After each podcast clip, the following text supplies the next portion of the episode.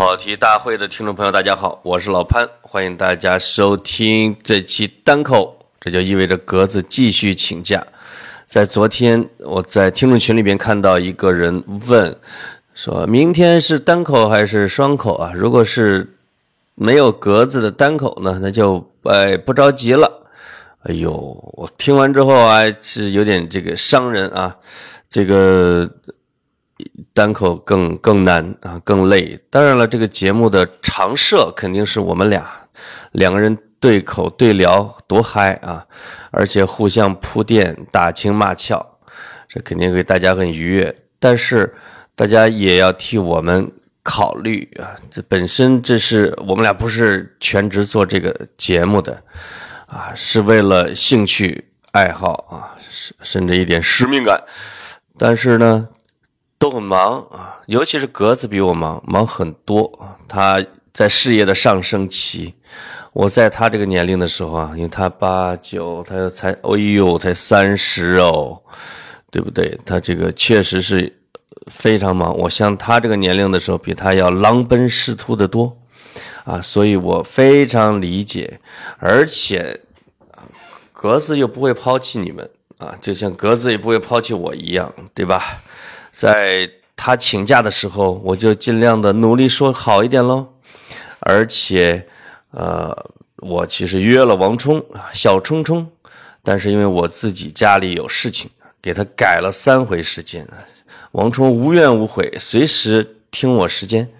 啊。那但是我只能先录一期单口。我们约了明天，呃，我们一块儿录节目。他有好多的这种有意思的事，说想跟大家讲。看啊，还是为大家考虑的，还是挺努力的。所以我觉得我们的听众啊，就是一方面你肯定当然有自己的爱好啊，当然也要我觉得要同情并理解。哎呀，像我们这种中老年人的这种这种自己的情况啊，难处时间啊，包括我跟格子啊，我们俩又不是两口子，就很难很难。天天在一块儿，但是我们会尽量克服时空的这种困难地。呃，我们最终的目标是一致的，对吧？就是把这个节目能够长久的给做下去。那我要谢谢两个听众啊，其中一个是给跑题大会寄来了一幅画儿，他这位跑题这个听众画的。亲自画的徐悲鸿的真迹《八骏图》，八只小马，非常可爱，啊，叫跑蹄儿大会，马蹄的蹄，我觉得有这个寓意和谐音，我已经在听众群里边展示了。哎，这个有听众想加入听众群的啊，要赶紧的申请，群确实越来越大了，好几千人，但是我是每天都在里边泡着，有时候陪大家聊聊天儿。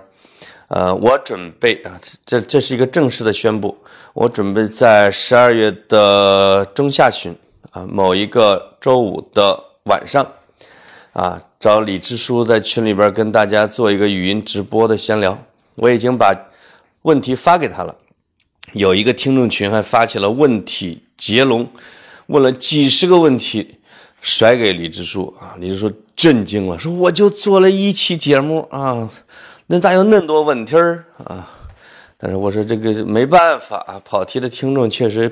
对你很热爱啊。还有还还有很多是从日坛公园听了李支书那期之后就喜欢上的，那很多啊。所以我会在这今天是周三，这个周五行吧？那就这个周五吧，就这么随心所欲的决定了。这个周五晚上的九点钟，啊，有李支书，我陪同李支书在跑题的听众群里边跟大家做语音的问答直播和闲聊天，大家可以随意的问他任何的问题。那比我渊博，连高尔夫都看的村支书是多厉害啊！这个跟大家预告一下，我也会在跑题的公众号里边跟大家预告。好，那让我们进入正题。在上回书啊，咱们说到啊，我喜欢的两部评书啊，也不是说我最喜欢的吧，一个《白眉大侠》，一个《铜陵传》，这个实际上是我刚听完和正在听的啊啊，以及这里边的好玩的人物啊，啊，徐良啊，以及单田芳老爷子的开场诗啊，对吧？以及种种种种，我觉得啊，什么道德三皇五帝。功名夏后商周啊，以及这个烟熏的太岁，火燎的金刚等等的啊，以及这个不让独头蒜，气死小辣椒啊！这这这两天是听老单同志说这个说的最多的啊，还有胳膊肘子往外拐，吊炮往里照，这讲虚讲叛徒的。那么在下半期啊，这下一期我觉得更好玩啊，因为下下一期是我自己喜欢的评书人物，我喜欢最那些经典的评书里边的故事情节啊，评书的结构，还有呢这个古代的评书和现代的新派武侠之间的这种联系，以及我自己总结的评书界几大未解之谜。最后讲一讲啊，真实的评书的江湖的人物啊，就是我去拜访啊瞎子艺人郭永章的一些事情。所以这个下半场，我觉得比上半场要有深度啊，要有升华。但是我们有一个忘了一件事情，也是我其实小时候最喜欢的，甚至超过人物，就是兵器啊，这个。哪些评书的人物，哪些英雄，用了什么样的兵器啊？什么好玩的？这个要是讲，其实是可以讲一个专节的。我小时候曾经自己用白纸裁了一个厚厚的本，大概有三十二开的一半那么大，用铅笔把每一个使的这人物的使的兵器，按照我的想象给它画到了本子上。比如徐良的金丝大环刀，房叔安的小片刀，比如吕布的方天画戟，啊，比如这个高宠的虎头枪，啊，罗成的大枪，蒋伯方的大棍，呃，还有我想想不，因为啊，还有锤画的也很多，比如四猛八大锤，还有李元霸的锤和裴元庆呢带链子的飞锤。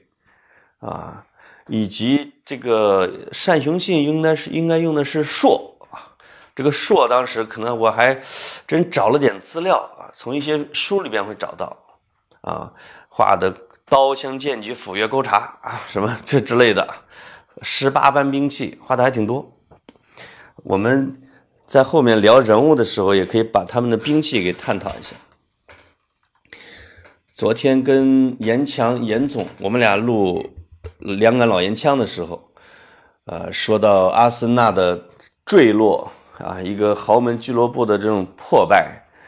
当时我随口说出了两句话啊，也是老男人有感而发，叫“啊时来天地皆同力啊，运去英雄不自由”。这句话让严总啊沉思了一遍啊，又重复了一遍，若有所思啊。我们，哎呦，我就。这个两个熟男在这一刻突然有一点心灵相通的感觉，啊，个这首诗这句诗是罗隐写的，唐朝的一个诗人，他写的是谁呢？是写的梁武帝萧炎，这也是一位英雄，因为在位四十多年，年轻的时候也是能文能武啊，治国安邦啊，但是老了之后啊，对家庭对朝廷都疏于管理。啊，在庙里边当和尚，为了给庙里边捐钱，好几次从庙里边不出来，还得大臣去花钱赎他。啊，其实最后自己被关起来，活活饿死。啊，他漫长的这一生，其实就照应了这两句话：时来天地皆同力，运去英雄不自由。毛泽东会有很多读书笔记，这个是特别有名的。毛泽东在读这个 萧炎的时候。就讲史书记载如何励精图治啊，又如何把自己得的江山毁到自己的手里。他除了在一些字句上重点画圈画杠之外，在眉批上就写下了这两句话，意味深长啊，也我觉得也毛也写出了毛泽东自己的某种的心境。在评书里边，我喜欢谁呢？上一集讲白玉堂讲的是最多，这当然是，其实我对白玉堂也是有一个从不喜欢到喜欢的过程。我相信很多听众也是这样。为什么是不喜欢呢？因为他太傲了，倔，不听人劝，甚至要自己找死，啊，很狂，这是他的一个表象和表现形式。比如，他死在了大破冲霄楼通往镇，就说大批的英雄还都没到的时候，他一个人保着钦差严查伞，他非要去探冲霄楼，因为他年轻的时候啊挺好学，他在自己的他跟吴蜀的他们的庄园里边就自己造了很多的机关，他认为这冲霄楼通往镇没什么了不起，以他学的东西绝对拿下。啊，即使破不了啊，也保自己安全无忧，所以他去了三回，啊，终于被乱箭穿身，啊，射的根本就面目全非，给大家气，又心疼他啊，又气他，所以这个人物呢，让大家很生气、很烦，但同时又感觉到他很另类，啊，他隐隐的跟其他的评书人物啊有不一样的地方，包括他的出场。因为展昭、玉猫展昭已经长得都很帅了，但是在写白玉堂出场的时候，哎，就有一种《红楼梦》里边写大家看到林黛玉出场，或者是看到王熙凤出场，啊，粉面含春微不露，单唇未启笑先闻，啊，人还没进来，滴铃嘎嘎嘎笑着就声音就进来了。那在《三侠五义》里边。这么写的：展爷刚刚饮酒，只听得楼梯声响，又见一人上来，武生打扮，眉清目秀，少年焕然。展爷不由得放下酒杯，暗暗喝彩，又细细观看了一番，好生的羡慕，好生的羡慕。当一个大帅哥看到另外一个帅哥的时候，他好生的羡慕。这就说明白玉堂的长相、气质、光彩，那比展昭还是要高出了一筹。还有一个对白玉堂的著名的评价，就来自于二爷丁兆会，啊，丁兆兰、丁兆会，这也是从三侠五义扩充的七侠五义里边增增出来的，叫双侠。说唯有五爷呀，少年华美，气宇不凡，为人阴险狠毒，却好行侠作义。就是行事太刻毒，是个武生员啊，姓白名玉堂，因他形容秀美，文武双全，人呼他绰号为锦毛鼠。大家想一想，这个人啊，少年华美，气宇不凡，阴险狠毒，行侠作义，行事刻毒，啊，形容秀美，文武双全。所有的最好的词和最不好的词都放在了一个人身上，我相信这不是说书人啊，石玉坤老先生他有意的为之，也许他身边就有这样的朋友，武功高，长得帅，就是傲，行事还刻毒，但是又行侠仗义。在书里边呢，白玉堂是杀人不留情。但是从来不滥杀无辜，啊，他我记得他路过了一个村镇，看到有一老头在哭，说欠了高利贷，他就把自己的钱呢，啊，全部给了老头但是他当晚就去了债主家里边，把债主的钱给拿走，削了他的耳朵，但是并没有杀死人，啊，这我叫既出了气。啊，又帮，其实又又又惩罚了坏人，但是呢，又恩怨分明，不会去滥杀无辜，是一个行侠仗义的好汉。在严查散刚出世的时候，要进京赶考啊，好不容易问朋友借了五十两银子，这个时候严查散和他的小书童雨墨呢，就碰到了白玉堂，那是我最喜欢的啊，关于白玉堂的段落。白玉堂就打扮的这个像是一个邋遢的乞丐，但是气质又很好，就跑到严茶散的房间里边，跟他称兄道弟，大吃大喝，一顿吃掉他二十两银子，啊！但是严茶散对他就一直就非常热忱啊，以兄弟相称。直到把严茶散给搞得破产了啊，白玉堂才在最后亮出自己的身份要人给人，要钱给钱，并且两人啊冲北磕头，八拜之交。那里边就展现出了啊，白玉堂作为一个这叫什么饱读诗书的人啊，他的随口吟出的诗都比严茶散好啊，这个文武双全。风神俊秀，他确实好好人才，而且在白玉堂夜入皇宫的时候，咱们都知道这个很你你像《铜陵传》里边那两个货夜入皇宫栽赃铜陵，那都要杀死娘娘或者杀死什么公主，要吓昏倒皇帝的。白玉堂去皇宫也本是为了给展昭栽赃，但是他却做了好事啊。惩治了恶太监，啊，帮助了啊忠心耿耿的老太监陈琳。程琳就是《狸猫换太子》里边的那个好太监，而且啊，在皇宫的墙上是双手写字，这是我见过的啊写武侠人物对他最高的礼赞。不仅能在大墙上写诗，写藏头诗，而且写的不是顺口溜哦。写的很像诗，还能双手写。单田芳说：“白玉堂双手能写梅花篆字。”这也是我小时候最崇拜的那种人和老师，因为我有一个小学老师是个复员军人，我曾眼睁睁的看着他给我们代课，双手写字。这个双手写字，甚至我现在是不是有点神话他？我甚至看到的是他双。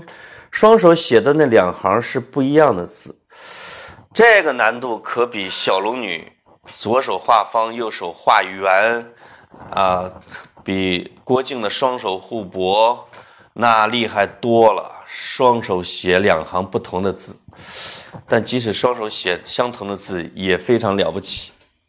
所以对白玉堂呢，我相信这个作者是非常之偏爱的。也许啊，就是白玉堂是三十出头就死了，留下了一个遗父子白云瑞。呃，可能我觉得石玉坤老先生不想看到白玉堂呢投靠官府之后失去自由，像展昭那样完全失去了自己的光彩，失去了个性啊，也失去了这叫什么？失去了存在感。大家会看到展昭在《白眉大侠》里边，甚至在《三侠五义》的后半部里边，都像了一个每天庸庸碌碌上班的公务员啊，唯唯诺诺，瞻前顾后，就是人缘好，交际广。那白玉堂不是，白玉堂的官职比展昭还高啊，但在这白玉堂呢，即使得了官职，甚至到最后二品的时候，仍然性格不改。仍然就是不愿意被困在一条湖里边，啊，是不想失去自由，光芒退散，才让他早早离去。我看到有人这么评价的，说与其让他平庸，还不如让他死，这样读者才会记得他的好。说他死在最好的年纪，抛物线就停留在顶端，这样便不会下落，不会泯然众人，不会沦为俗物。Oh my God！大家会看到在贴吧里边，其实还有白玉堂吧，有很多人在里边去叹息他，嗯，啊，里边有很对他做了很多的评价，包括鲁迅和胡适，其实对白玉堂都是评价非常高。有说屡次，这宋仁宗说啊，说屡次做的事情都是磊磊落落之事，尽管用的是隐隐藏藏的方式。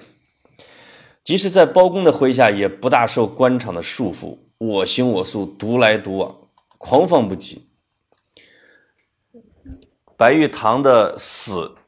是整个三侠五义的结束，精神上的结束。其实就像《水浒传》一样啊，《水浒传》的群雄大结拜排座次，在很多人眼里，包括金圣叹，就整个《水浒》已经结束了。啊，后面的那种人物的华美、人物的光彩、神气，啊，都消失了。你看到的只不过是，啊，这叫什么？英雄落难和美人迟暮。尤其是《水浒》，那少一条胳膊，少一条腿，然后被死、杀死的杀死，要死的要死，最后还有吊死，啊，让人真是气杀。啊，《三侠五义》里边白玉堂的去世。啊，既是书的结束，我觉得也是侠义精神在那本书里边的结束。说白玉堂之后没有真侠客，这个呢，嗯，这当当然有点抬高，但是也表达了大家对白玉堂的这个人的偏爱啊，所以我是非常喜欢的啊，在在那样没有个性的社会里边。竟然出了这样一个叫什么个性闪闪、特别有光彩的人物，所以他也是文学长廊里边的一个啊，放在里边不丢人。白玉堂是一个，我个人还喜欢的啊，还有啊，说唐里边的罗成、单雄信，罗成其实是白玉堂这一类人的鼻祖，他。枪法出众啊，性格刁蛮偏激啊，长得漂亮，傲，最后不得好死。大家会想一想这种套路，白玉堂跟他很像啊，而且不止白玉堂，也是这一类人物的心高气傲的啊，共同的一种模式。但更复杂一点的是单雄信，单雄信呐。山东菏泽人，也是曹县的，那可是说是河北、山东、河南，就我们那一带的周边的江湖的总瓢把子，极其讲义气啊，一块儿在隋末进行反隋，跟秦琼是拜把的兄弟。但秦琼这个人我真是不喜欢，就像我不喜欢佟林一样。秦琼最后保了唐朝，嗯，而单雄信是一直坚持。反，反了隋，反唐，嗯，不妥协，不投降，最后被杀掉。啊，秦琼来晚了一步，抱着单雄信的脑袋大哭，给他建了一座报恩祠。啊，我对单雄信这样铁骨铮铮的，不愿意投靠的，不愿意低头的好汉，一直都有一份敬重。而且单雄的武力还很高，应该是什么叫大隋朝第四条好汉啊？这个李元霸、裴元、李元霸、宇文成都、裴元庆、单雄信，还是熊阔海？我记得有点不太清了，大家可以查一下。另外，我还喜欢的这一类的高宠，高宠是《岳飞传》里边的啊，是。整个《岳飞传》的第一猛将，猛到什么程度？跟金兀术一个照面，把金兀术打败，差点给干死。你其他人战金兀术，你还是要费一点劲的。但是高宠就他的虎口大枪，说是碗口粗细，不仅力量大，而且枪法快，啊，所向无敌。但是这样的人物啊，就不能在人间待久了。因为它待久了，人类就寸草不生。这就像恐龙在地球上，如果待上个时间太长，这地球的其他的动物就没法活了啊。所以高宠呢，最后给安排了一个挑滑车。他本身一个人在金营里边啊，来回纵横，杀伐来去自如，没事啊。是，但是呢，确实有点拖大了。这碰到了这个在山道上滑下来的滑车，毫不在乎，一辆一辆一辆，应该是挑了十一辆之后，马不行了，结果马坐那儿了，把他给砸死了。所以高宠死的时候，我还是很伤心的。小时候呢，思维简单，觉得这样的人物啊，这叫叫有万夫不挡之勇，这种人物就应该好好活，但是说书人偏要他死。大家想一下，如果高宠活到了这个最后，那大金国就完了，这就等于岳飞拿了一件核武器，在那个年代用一杆重机枪，没法，就是这是属于碾压级的啊，没法打。那金兀术干脆就自己抹脖子就算了，而且如果高宠一直很健康，百战百胜，这个岳飞还会风波亭吗？啊，岳飞是不是早已经统一了北中国，也说不定最后就称王了，对不对？即如果即使岳飞忠心耿耿，有高宠在前线上撑着，啊，把岳飞招回来之后。敢杀岳飞吗？他的部将高宠岂不要造反？那谁能治得了他？所以在《水浒传》的最后的时候，宋江也说：“我死了以后，说李逵，谁还能治得了你？”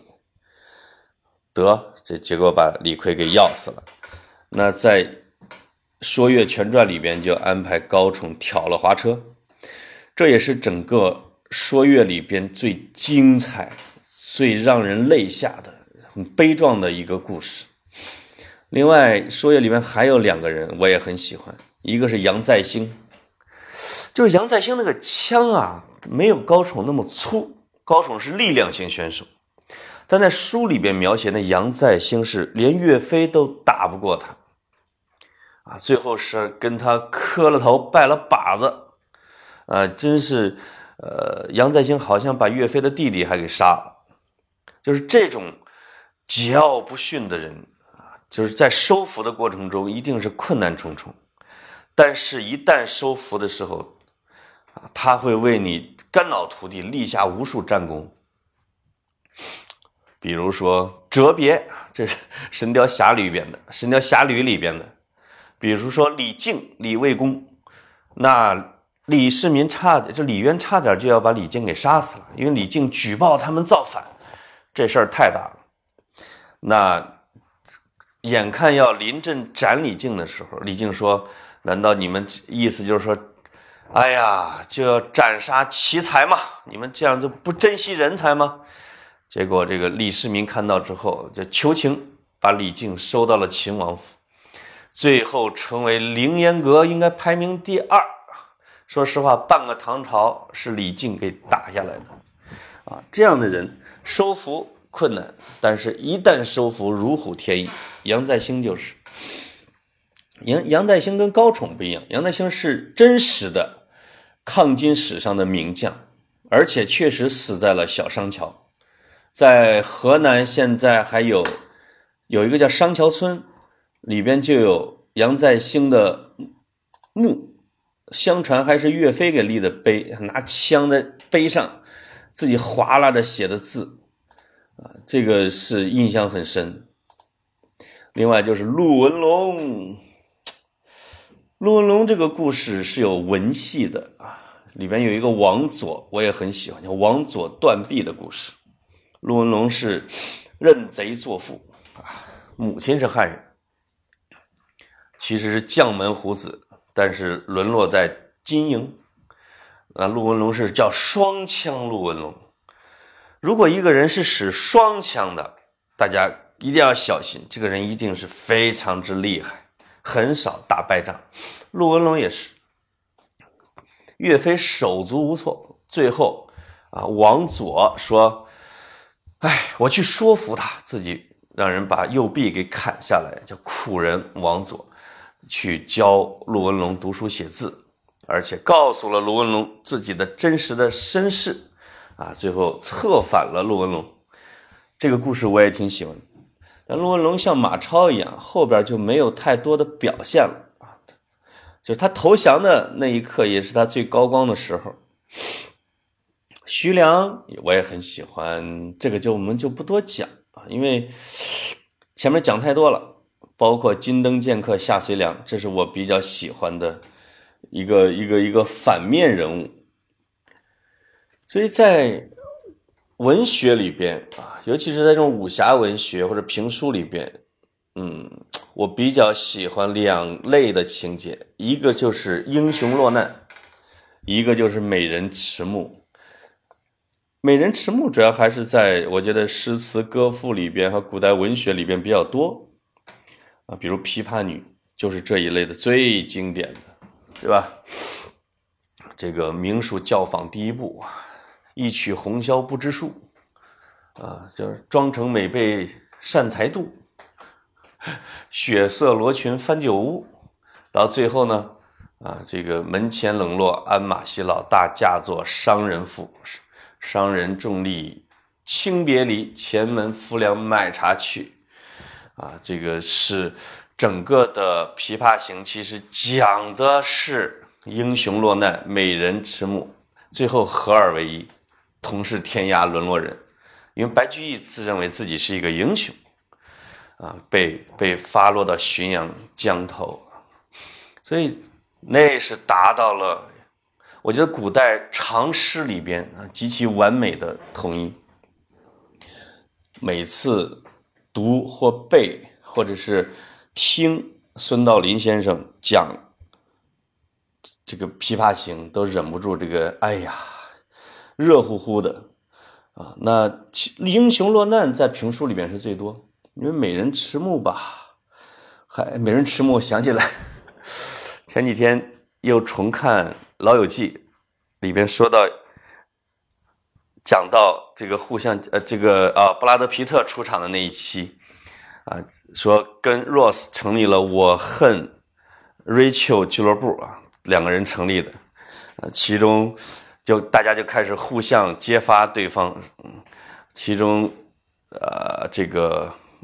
Rachel 在中学里边曾经揭发过 Ross，说他在图书馆里边啊，跟管理图书馆的五十来岁的阿姨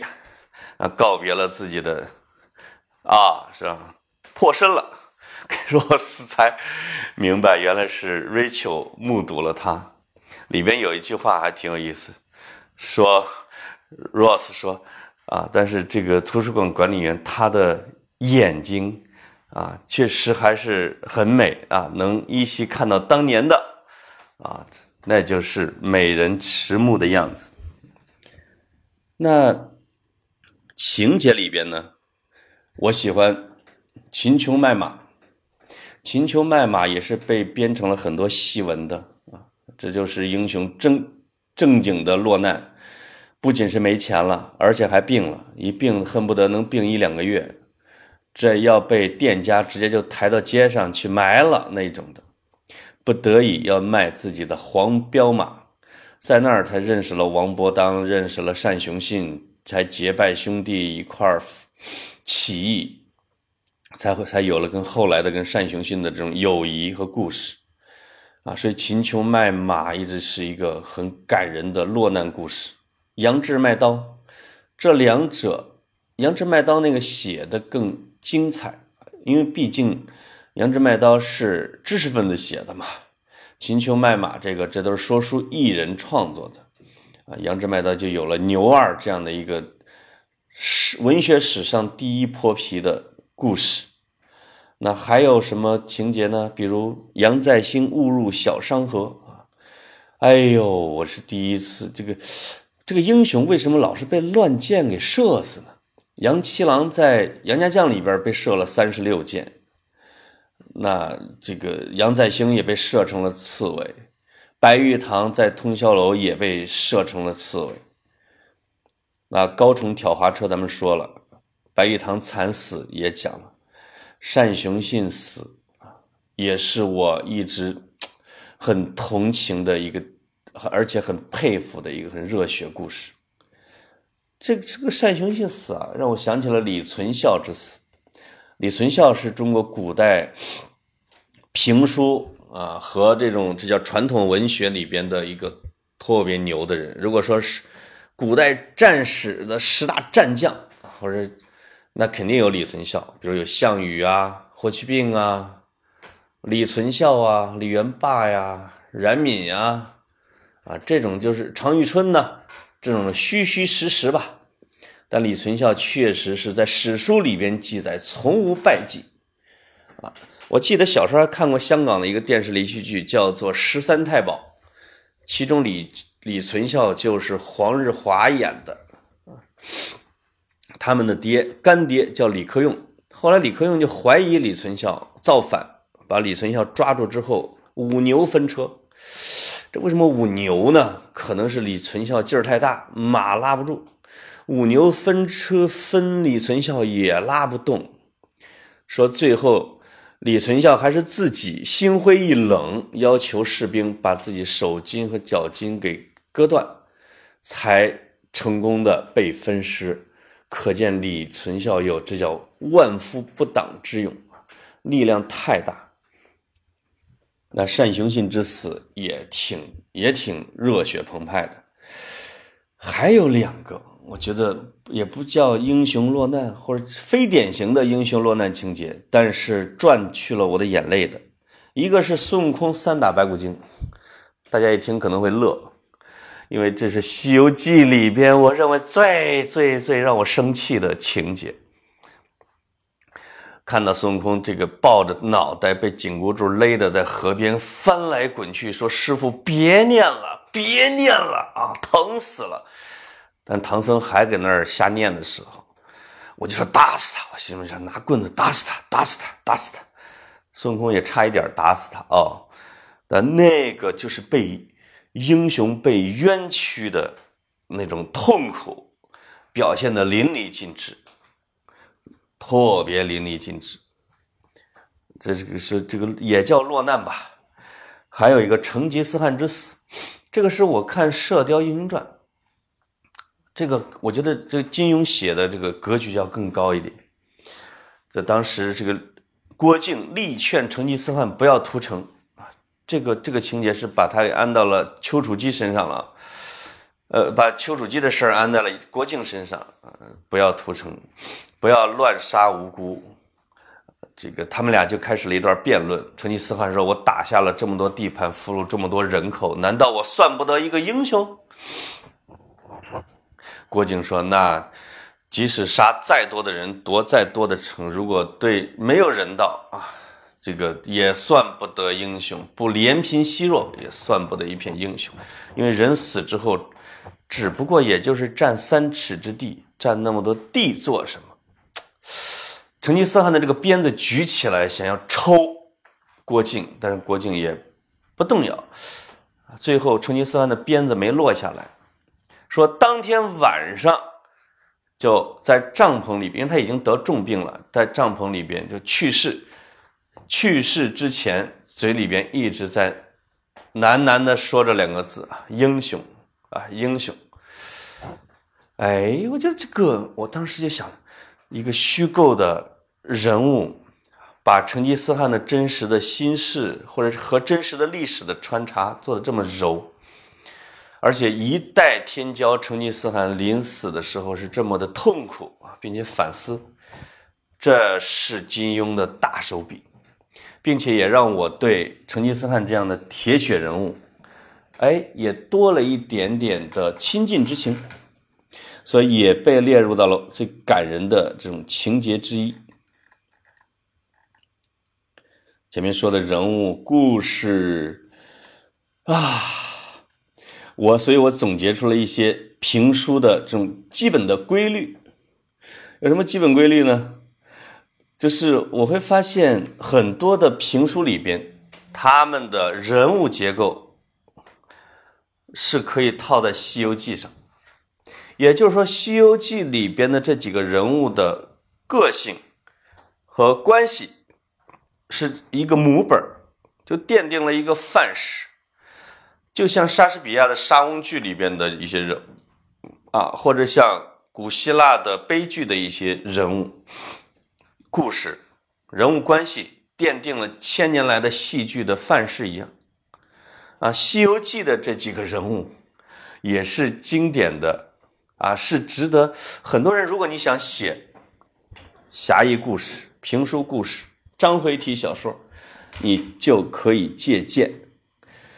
啊，比如说他一般要有一个唐僧一样的老大，哎，这让我想起了这个，有人专门写过一本畅销书，恨不得二十年前啊，说从从《西游记》看公司管理什么之类的，说要有一个唐僧一样的 CEO，价值观很正确，意志很坚定，绝不动摇，主要是掌握方向啊，能力不需要强，等等等等，大概是这样一个意思啊。比如要有唐僧这样的人物，那在我看来，比如说《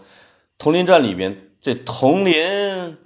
这个磨叽劲儿，这个没个性的。就有点像唐僧，《三侠剑》里边圣婴也有点像，而且这俩人就唠叨，每次都要先让人三招，这一点是最像唐僧的啊！你呃，这个腾林每次都说，哎，因为你是什么什么什么知名剑客，我让你一招；因为我是晚辈，我让你一招啊；因为咱俩无冤无仇，我让你第三招，什么什么，每次都讲很唐僧，展昭。大家看这个《三侠剑》《三侠五义》里边，展昭的性格其实有点唐僧化啊。但是呢，呃，这个在《三侠五义》里边真正的唐僧，我觉得啊是严茶散加包公。严茶散挺磨叽，挺唠叨；包公当然要杀伐果断的多，但他表现出来的还是非常礼贤下士，听这些大侠的，但是他掌握着大方向。那还有一类人物呢，那就是孙悟空了。孙悟空是负责平事儿的，是负责打斗的啊，叫天生无敌派。这一类人物，其实在历史上，在评书里都是非常有华彩，就是吕布式的，就是孙悟空就是这种吕布式的，一出场就能打，打，但是呢，脑子稍微有点简单，没那么复杂。那就比如说吕布啊、李存孝啊、李元霸呀、高宠啊，啊，甚至这个雷震子、项羽啊，其实就是我觉得叫楚霸王式的人物，比如白衣神童小剑魔白老白衣子啊，这是这是白眉大侠里边的。当然乔峰有点不太像，但是乔峰一出世就咣咣咣就降龙十八掌，一到最后也是咣咣咣。也没有学更多的招数，嗯，这个也没有下降，也没有上升，出来就无敌，这个有点像啊，是一个战神级的啊，这像孙悟空。那还有一种是诙谐的，那张芳和方叔安大家都已经知道了。那在《岳飞传》里面是谁呢？牛皋啊，这这绝对是一个非常。呃，经典的喜剧人物，呃，这个牛皋的儿子叫牛通，后来在这个什么后传里边也扮演了他的角色。那在杨家将里边是谁？杨家将里边是叫焦赞孟良啊，对吧？这是两个人扮演的角色，在戏曲里边，焦赞孟良也是丑角的出身啊。这两个人一直是一个串场子的。呃，是杨家将程咬金呢是说唐。一员福将啊，卖耙子的，而且跟人打呢，就是三板斧啊，我什么砍脑门、哨马蹄儿，嗯，砍定锤儿，大概好像这三招还挺管用。嗯，这三招在其他的一些评书里面也会被用上啊，比如说像《童林传》里边的童林的师弟，我忘了他叫什么名字，一个叫牛儿，一个叫什么什么之类的，也是会这几招，其他就不会了。但是他们就是福将，而且程咬金活了八九十岁吧，啊，叫命大福大造化大，像石谦啊、土行孙呐，这是这个，这是这个这个这叫什么什么啊？土行孙、雷震子、二郎神，这都是那个这个这个《封神演义》里边的人物。所以这个《封神》里边也是，他也奠定了一些故事的模板啊。那《西游记》里边也是，还有一类就是偏激的，但是这个这个《西游记》里边就没有太把它概括啊。那你因为毕竟这个沙和尚是没什么个性的，而这个二师兄跟大师兄已经这么有个性，沙和尚再来个性，这唐僧就带不住了这队伍。是吧？得有一个时刻团结在 CEO 周围的任劳任怨的人来替他干活这样的人在评书里边还是很多的。《童林传》里边的东侠啊、南侠、北侠这一类的，这个叫什么？朝廷的鹰爪啊，或者是在在在白眉大侠里边的呃这种武艺小武艺和以及徐良的老师们啊，这有事儿就帮忙啊，打完了绿林豪客，攻破山寨就消失的那些人，这就是沙僧的存在。再有一种就是独特的啊，像二郎神呐、罗成啊、蒋伯方啊、白玉堂、白云瑞啊，啊，甚至是在《水浒传》里边的花荣，嗯，这是也是有个性的，包括杨过，新派武侠里边的杨过的这种亦正亦邪，有一点他们的影子。所以在这是我讲的这个叫西游套路。那评书还有一些基本规律，比如说主角光环怎么打都不死，徐良死好几个月又活了，佟林给踹到了百就几百米的山崖下边，哎呦，还碰见高人，还得教两招再出来。这个就跟《权力的游戏》里边斯诺被乱箭穿身啊，最后还能奇迹复活是一样的，就必须有主角光环。另外啊，这个。要有喜剧角色，这个呢是古希腊戏剧里边的酒神的精神啊，就酒神经常会有这样一个角色，在莎士比亚的剧里边也一定要有一个丑角大家会看他的四大悲剧和四大喜剧里边都有，因为他的剧是要写好在现场演出的，是为了让观众快乐的，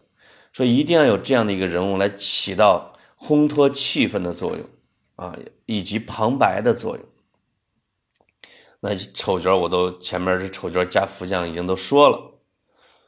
那而且呢，要多大的战斗都必须得单挑，或者是打擂，这也是这种短袍评书的一个基本的特点。而且我有一点不认同的是，说评书的价值观一定要站在皇帝清官的立场，反贪官、反奸臣和反绿林。在这个角度来看，《水浒》就是伟大的。其实，《水浒》无论是前六十回和后六十回，前面就证明了反朝廷的合理性，后一半就证明了归顺朝廷的悲剧性。其实后边的主题更深刻、更深沉，这也是皇帝和历朝为什么要经常把《水浒》给禁掉的原因，而不是说去禁《三侠五义》。所以，这个尤其是清朝，大家知道清朝文字狱很厉害，对吧？这些说书的艺人是要在茶馆、在天桥、在露天、在村口来讲这些故事的。如果他讲的全是反的故事，那么他很他他肯定不长久，他就会被抓住。而且清朝的基层的啊，普通的老百姓，甚至包括知识分子。因为他的思想控制非常之严，普通老百姓是认为三纲五常、忠臣孝子啊、忠臣烈父，这都是应该歌颂的，都是认可的。如果一个说书艺人不按照这样的基本法去讲这个评书啊，他如果讲展昭、圣婴他们去一直在造反，一直在造反。偷了皇宫，偷包公，偷了包公打朝廷，那老百姓都不干啊！所以评书呢，啊，基本的立场和价值观就是啊，站在皇帝的立场，反绿林好汉。这也是我小时候一听到，经常像金灯大剑他们啊，一说你们是朝廷的鹰犬，说徐良呃，徐良和蒋平他们，哎呦，我听的其实就很快意，我觉得对，就是鹰犬。啊，我从小就是反朝廷的，革命啊，对不对？这是几个基本的规律，还有几个未解之谜是什么呢？啊，当然也是基本规律了，就是 比较搞笑。比如说，男主角经常都是童男子，哎呦，这个金刚不坏，不仅是金刚不坏，他的关键他对完全不近女色，在评书里边对。女色这件事非常之严厉，啊，因为他遵从的也是两大两大条基本条律，比如说这个万恶淫为首和百善孝为先，啊，多坏的人经常杀人，或者他这个黑社会，你只要说他是个孝子，哟，这个人物在评书里边就已经得到了一票认可，说这人是个大孝子，啊，特别呃孝顺自己的老娘，比如说李逵，那李逵那是没什么是非感，见人就杀。哎呦，但是对老娘特别孝啊，这个哎，这个大家也会认可的，说这是在整个的江湖里边的一个最重要的基本法，包括到现在你去农村也是说这个人哪儿都好，就是不孝顺，那其实其他人会唾弃他啊。那这个这这个是说这个人啊，虽然很坏，他偷又抢，但哎呦，这个人可孝顺了。我们村儿就有一个这样的一个人物，经常在外边去作案，但是过年的时候还是要回家带着礼物给自己的老娘啊来见他。大家认为这个人还是不错的啊。这个我们说的其实为什么他们？你像徐良啊，其实徐良的老婆叫严凤英，好像是。还有佟林，徐良跟佟林特别雷同，就是人啊说了一一房媳妇儿，这媳妇儿后来就凭空消失了。这在任何一个正常的文学里边都不会这样，但他就是消失了，就是直接就直接没了。后来一句都不讲，就感觉像这些第一主人公，如果是跟自己老婆睡上一觉，就就不行，就形象就毁了似的。啊，白云瑞倒是啊，因为很挺幸福，也过的小日子，还描述了一下，还不错。你像白玉堂也是，像展昭也是。展昭娶了双侠的妹妹，后来再没提过。白玉堂那更是，就是如果不出来一个白云瑞，我都不知道白玉堂娶媳妇儿了。那家伙晚上都是打坐，说是要不然这功夫就毁了。所以他也反映在实际的在古代的江湖里边啊，人们的道义，人们对在江湖里边的行事规则的一种规规范。就是要不准犯淫啊，要不准犯，就是比如说不孝，要不准嗜杀，啊，要不准嗜酒，不准嗜赌，什么什么什么之类的，啊，那它都有一个这个戒律。还有一个，这个评书对女性其实充满了仇恨和偏见。它最典型的一个，我记得在呃《白眉大侠》里边有一个叫九尾妖狐。这名字起的九尾妖狐，一看就是个反面人物，但是，但是长得极其漂亮，啊，千篇一律的都漂亮。为什么呢？因为这个九尾妖狐是个盗采花的女贼，啊，这一点也是我一直不理解的。人家长得那么漂亮，武功那么高，为什么一定要当一个盗采花的女贼？天天晚上那么辛苦。还去找这个找那个，那你一这难道不追求的人很多吗？那也表现了这个说书育人的某种畸形的心理，确实是对漂亮的女士的这种，我觉得是既是仇视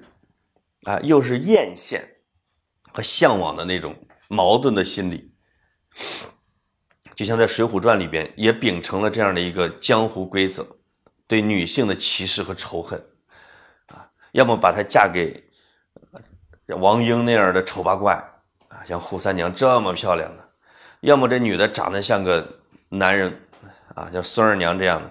啊；要么这女的就被杀了。呃，这个这个，我感觉啊，也可能在江湖的在帮派里边，兄弟不和，往往是可能跟女人有关。他为了维系。像男性的这样的一个群体里边的团结、信义、密不透风和控制啊，所以要要提倡要把女人排斥在外边啊，就像关二爷那样的，因为黑帮都信的是关二爷，那关二爷对自己的嫂子那绝对目不斜视，当然后来。甄子丹版的关羽里边，好像对嫂子感觉还印象还还还还不错，呃，但是在关二爷就是不食人间烟火，在历史上这个在评书里边的形象，他们就有样学样这么要求，以显得自己道德高尚。那另外还有这个，你比如像大宋朝，其实邮政是非常发达的，但是这个说书艺人显然呢，因为他是清末的啊什么的，不了解宋朝的这种驿驿站呢，嗯，邮递呀，甚至已经出了报纸。只是让这些徐良们他们这去报信儿，总是要一去好几个月，啊，都而且得去一趟还得扑空。这个底层的人士啊，包括说书艺人啊，他对社会的运作其实是不了解的。还有一个，最大的未解之谜就是，为什么这个男性采花贼在采花的时候一定要先奸后杀？百思不得其解，我从小就没想明白这个问题。你是一个采花贼啊，就是也就是现在的强奸犯，对吧？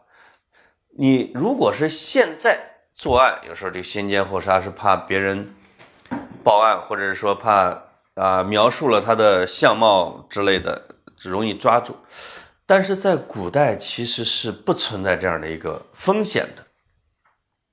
你为什么一定要把人家好人家的小姐给先奸后杀呢？对不对？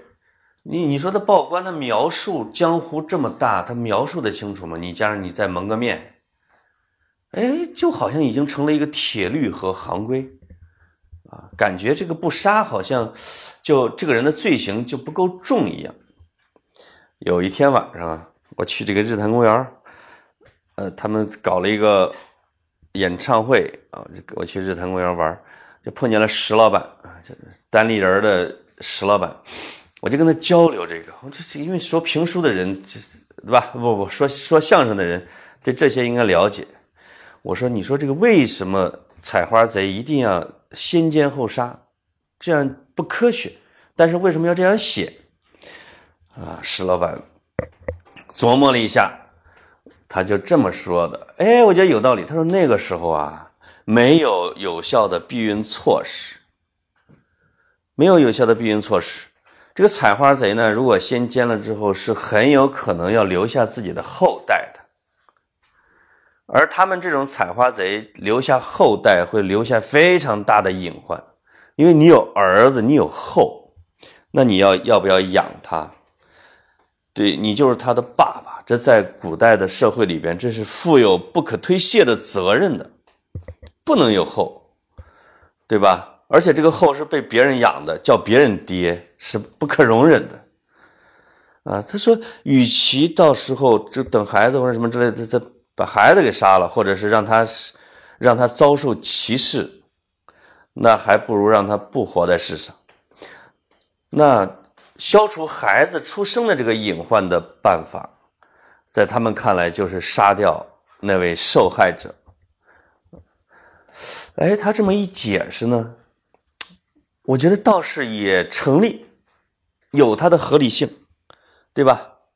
就是为了逃避自己当爹的责任，或者为了自己那种并不存在的孩子啊，将来不受苦、不受人歧视。那干脆犯下更重的一个罪行，把人家的，呃，这地主家的、财主家的或者大官家的小姐给杀掉，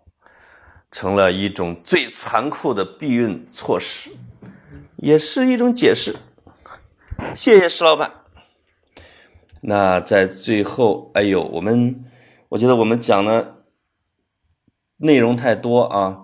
这个还有两。大环节，我就简单的讲一下。我先，其实最后想重点推荐一个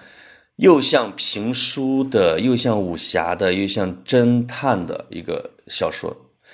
就是荷兰汉学家高罗佩写的《大唐狄公案》，这绝对是超乎所有的评书之上，讲的是狄仁杰的断案传奇。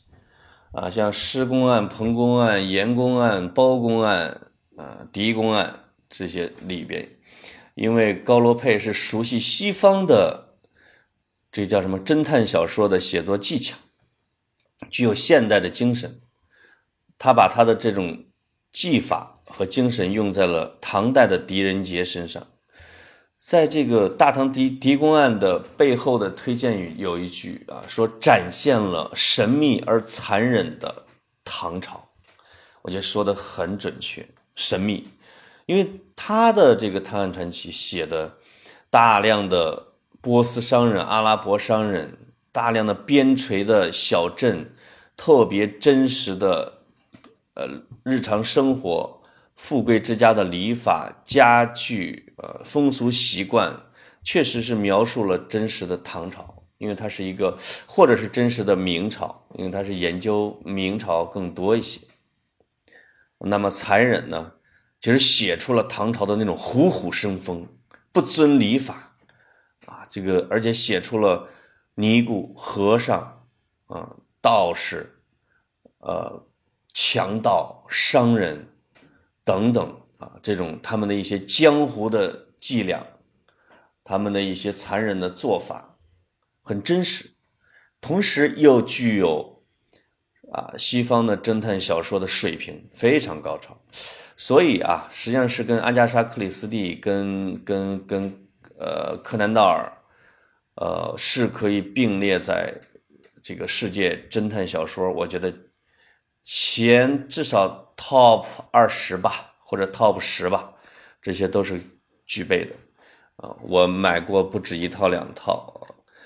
看了好多遍，很好。最后想聊一下，就是金庸，就是金庸的小说的发展。其你就是我觉得有一个角度不太有人讲，就是他，呃，当然会有人论证他一部比一部好，对吧？一部比一部关键现代的过程，他其实也有一个，我觉得是脱胎于古代的传统武侠小说和评书，并且一步一步的超越这样的一个过程，比如说。《书剑恩仇录》，它的一个主线其实就是向皇帝妥协，对吧？其实最后是忠于皇帝了，为了乾隆，为了让乾隆反清复明，啊，这样一个特别虚幻的理想，做出了非常大的牺牲。那我觉得是一种变形的，啊，变形的展昭嘛，变形的向向向清官和皇帝磕头这样的。而人物的出场也比较传统，嗯，有点评书范儿，也像戏曲，啊，有些出场的时候就是先出来一个哒哒哒哒哒，尤其是这个陈家洛红花会会长的陈家洛的出场，特别具有传统的艺人的那种节奏感，造势造悬念，包括在《射雕英雄传》里边，金庸特意安排了一个情节。我认为就是向中国的传统武侠小说致敬，也是向中国的宋朝的这种词话啊，向明清的说书，向他们致敬。射雕在《射雕英雄传》的开头说，有一个穿青衫的说书艺人，在讲金国的铁蹄下的老百姓受苦的故事。这个杨铁心和郭啸天听的时候，恨不得就虎目含泪。里边就这位说书艺人说出了那几句定场诗，说：“为人切莫用其心，举头三尺有神明。若还作恶无报应，天下雄图人吃人。”这样的一个一个诗。所以这个，而且呢，在《射雕》里边的他人物的分布，你可以看一下它的结构。郭靖，在我看来就是唐僧，爱教导人，爱讲道理，信念非常坚定，笨笨的。最后成功，那老顽童呢？就是酒神扮演的是滑稽的丑角的角色，东邪西毒南帝北丐，有点脱胎于《铜林传》里边的东西南北昆仑，东昆仑、西昆仑、北南北昆仑、南昆仑，而铜林呢是是镇八方紫面昆仑侠，他是中昆仑。那在射雕，那在射雕里边就是啊。这个就是就是王重阳，但是呢，金庸比他们又高了一级，是什么呢？他的东邪西毒南帝北丐走的是金木水火土。你比如东其实是水，西是金，啊，南是火，北是水，中是土。王重阳是土土象啊，他就他又把中国的四象八卦给用在这里，而且这几个人的四象，每金木水火土是正反映了他们的性格。比如洪七公是金木水火土，金木木木木木木水啊金，就像欧阳锋的金，他每个人物的性格。跟他的武功都跟他的四象八卦都是有关系的啊，也显示了金庸呢作为一个有着深厚的传统修养的知识分子啊，他比说书艺人，他吸取了他们的长处，但同时啊，他又表现出了文人的趣味，这样的一种一种景象，所以他就高出一大块。那。包括欧阳锋的最后的发疯，啊，东方不败的这种邪魅，跟比如说跟白眉大侠里边的于和与九连啊，横推八百无是无无对手，血缘重重无无圣人，没有人能打过他，所有人都打不过，但最后呢，他自己把自己用剑给插死了，啊，这些这些武疯子武痴最后的结局就就。包括任我行，最后脑溢血嘣儿崩了啊，就就就就挺像的。那最后这个瞎子说书艺人郭永章，我在上一期的公众号里边其实跟大家也写啊，那是我写的一篇报道啊，我的采访，我跟他一块喝酒，他确实说出了这个郭永章说：“耀军，你知道不？”我跟娘娘喝过酒，我当时以为他在说书呢，后来听他再讲才知道啊，他所谓的跟娘娘喝过酒，是因为顾长卫导演找他演了《最爱》，他的《最爱》的开场是一个患了艾滋病病的一个说书艺人，他就在里边唱了吹牛，叫我本是老天老天爷他干爹，你看我体面不体面啊？说这个袁世凯给我赶大车。蒋介石把我把夜壶颠，那是我觉得充满着酒神精神的癫狂的一首传统的戏曲，非常少见，特别珍贵啊。然后这个电影呢，有庆功会，有首映会啊，其中就去了一位大人物啊，而且特别礼贤下士、平易近人的，还给郭永章倒酒。哎，这个谈笑风生，而且是老乡啊。这个郭永章是菏泽的，就在菏泽市的北边的一个村里，不远，不到十里地。啊，那位呢是鄄城的，这个鄄城离我们家更近，就隔一条黄河。老乡，老乡，这老乡嘞，说拉的还不错，挺好，就跟我显摆了这个。另外，这个我写的那篇文章里边特别有一个。珍贵的地方两个吧，就是一个是，啊，他讲了他年轻的时候去江苏北部啊，山东就河北、河南，甚至山西、陕西，他的这一圈儿整个都是河南坠子的文化辐射区，也构成了他整个的江湖的游踪图。而且他是一个瞎子，他还走了这么大的地面啊。除了在他们家接受采访的时候，我们俩出去一块喝酒，一人喝了半斤吧。啊，这郭大师这酒量相当不错。第二次他去我们濮阳，在我弟弟这个婚礼上去唱的时候，他就不止半斤啊，可能喝了得快一斤了，快迷糊了。这个在我们俩喝酒的时候讲他这个年轻的时候去四面八乡去唱戏的时候。哎呀，他说这个这个小大姑娘小媳妇儿啊，都追着跑，都黏糊的，晚上都甚至到他们躺在这牛圈里边去找他们去玩啊。他就觉得自己年轻的时候实在是太受欢迎了啊。他们这就叫走江湖，不遵从世俗的规则，因为他脱离了自己家乡的熟人社会，他就是一个江湖艺人。另外，他讲了一个啊。这些评书是怎么产生的？讲了一个例子，比如他以前说的都是老书、老本，他就说这一到解放后啊，这些都不让唱了，都得让唱新形式，唱《林海雪原》啊，唱《烈火金刚》《平原枪声》《平原游击队》什么之类的。啊，他比较得意的唱的是叫什么？萧飞买药，这是《烈火金刚》里边的吧？有有史更新和萧飞这两个主角他这个萧飞买药，人们爱听啊，因为老戏不让唱，只能唱新的。那新的里边还得听有意思的，那觉得萧飞这个特别潇洒的，像是一个侠客，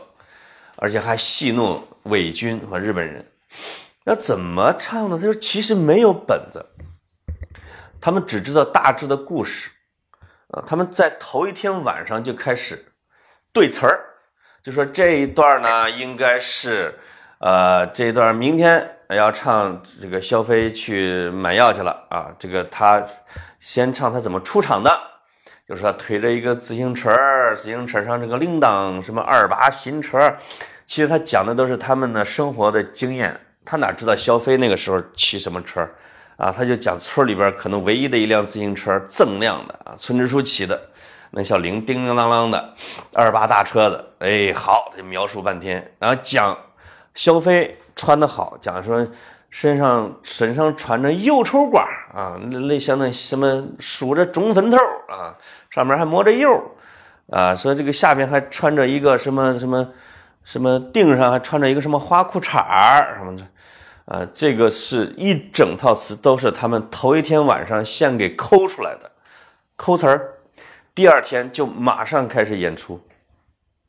然后这个现场如果笑的特别好，效果好啊，特别乐呵，他们就把这个词儿啊就定下来，以后就走哪儿就用这个，而且是脑子里边背的，也不会写出来，因为都不认字，不会写。如果觉得效果一般。他们回来晚上再去磨，到下一回的时候说，呃，把这个消费应该再形容的再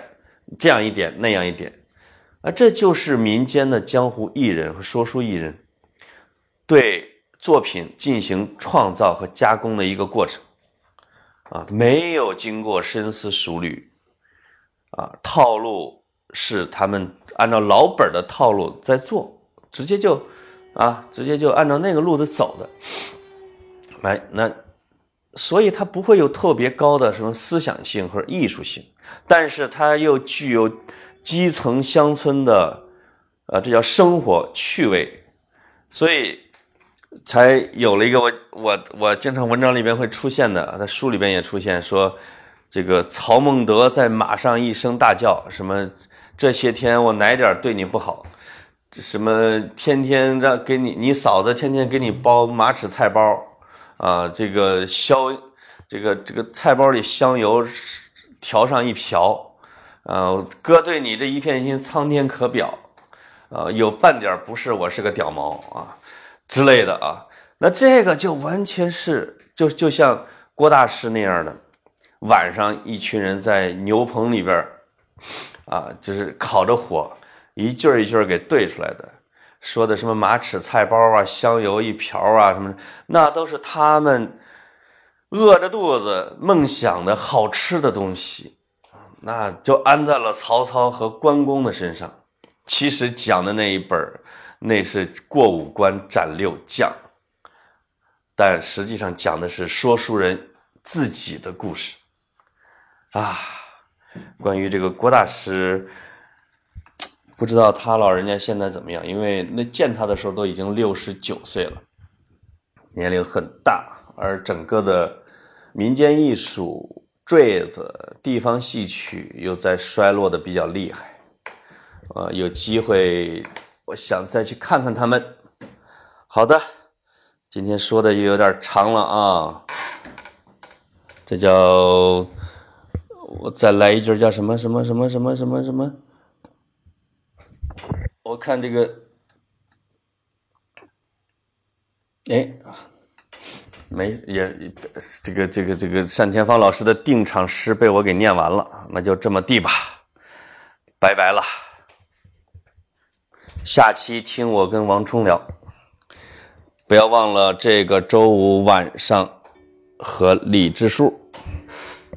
拜拜。